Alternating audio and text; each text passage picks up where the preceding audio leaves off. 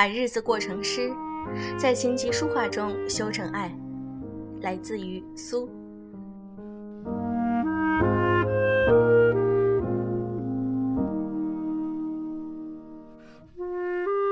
用声音触碰心灵，各位好，这里是优质女纸必修课，我是小飞鱼。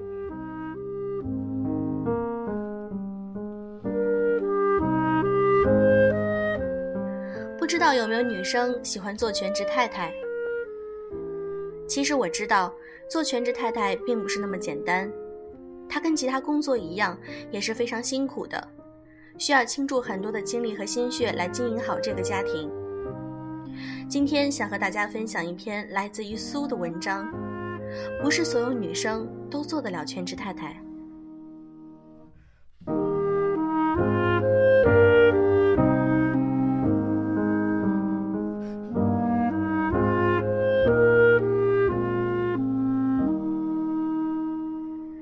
最近接到很多张请柬，朋友的、同学的。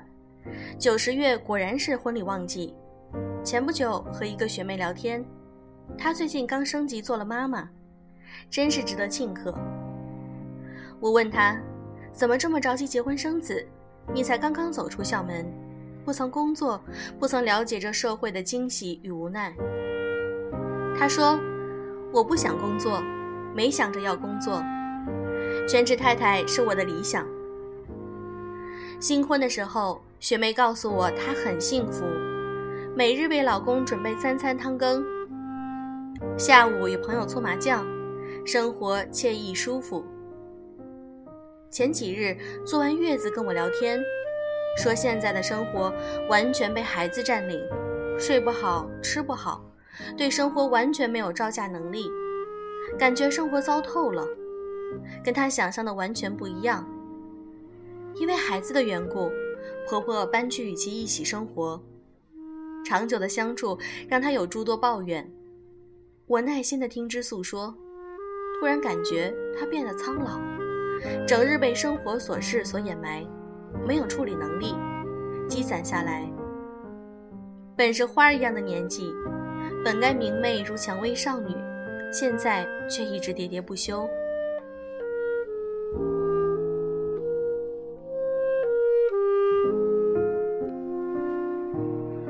我一直认为全职太太是一个需要很大勇气的职业，从一家走向另一个家，面对你所陌生的一切。我始终认为，在没有学会如何独自生活，没有做好准备面对生活里的一切变故时，没有领略过这万千世界的美好与凄凉，就选择在家中相夫教子，做起全职太太，并不是最佳选择。女孩子最好在有能力的时候多出去走走，多看看，开开眼界，长长见识；在有工作时多努力工作，感受着不同时期的快乐或是艰辛，让我们的人生更加丰满。小的时候，我可是名副其实的学渣一枚，常常被母亲唠叨，以后的生活会如何如何灰暗，每次我都顶嘴。说我要像小姨一样做别人太太，天天在家打游戏，还有钱花。小时候，小姨就是我们家里的反面教材，总以为长大了一定会有人让我过上想象中的小姨的玩乐的生活。直到大学毕业的时候，跟小姨生活一段时间之后，才明白，全职太太并没有儿时想象的那么轻松简单。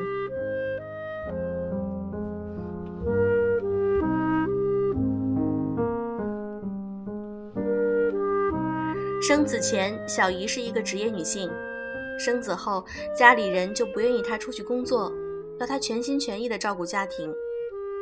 全职太太做了一桌子的色香味俱全的菜肴，时常创新出一些新菜式，可以把家里打扫得明亮干净。家里装修，她自己全部盯下来，完全没有问题。家里的电煤水暖气，何时该交钱了，全部明了。家里的灯、椅、柜子该买什么样的规格，全部清楚。包括小姨夫和表弟的所有的衣食起居，两边家里老人的生日节日都记得买东西去探望。小姨说，刚开始做全职太太的时候，一度与外界脱节，常常抱怨这些无趣的生活，繁琐的家务，每日不愿打扮，不愿社交。直到后来学习玩网游，在网上玩游戏认识了很多交好的朋友，渐渐的发现生活的乐趣，对生活越来越有期许。读书、品茶、烹饪、旅行、养花、做家事、交朋友。每日也可把生活过得充实丰富。小姨已是四十岁，身材却如同少女一般，挑染红蓝色的头发，剪时髦的空气刘海，依旧喜欢买买买，买好看的时装、实用的包包、舒服的鞋子。小姨把生活过成了自己想要的样子，打得了网游，写得了古文，既照顾了家庭，又不丢失自己。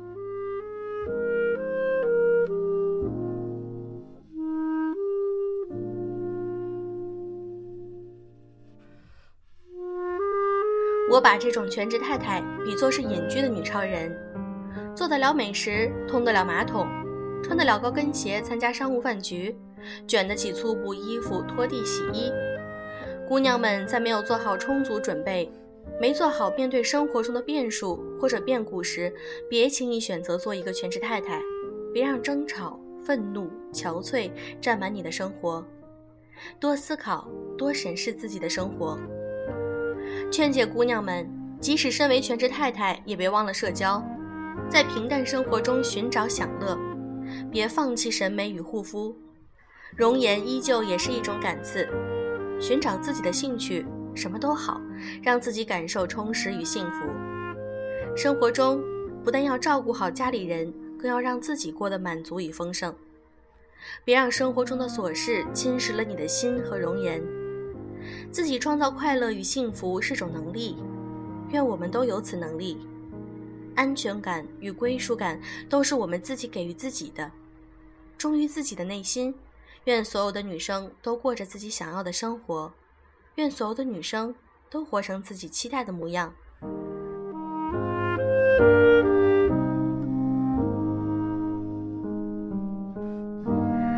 苏的这篇文章我分享完了。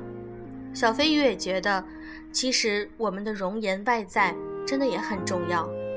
我们常说要修炼出有一种优雅的气质，但是在外在上，我们变得优雅、变得漂亮，对我们的自信心也是一种很好的培养。小飞鱼的飞鱼微店已经开了一段时间了，很感谢大家的支持，并且你们的回馈我都感觉非常有成就感。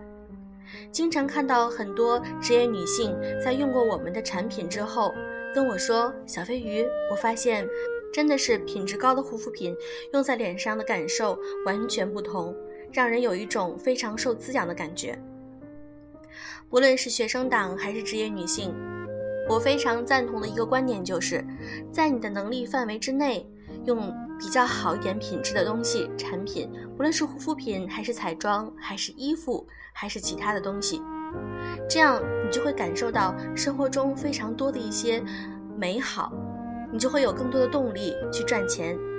那我们在工作中就会有更多的动力，所以我们都加油吧。今天的节目就是这样，祝各位早安晚安。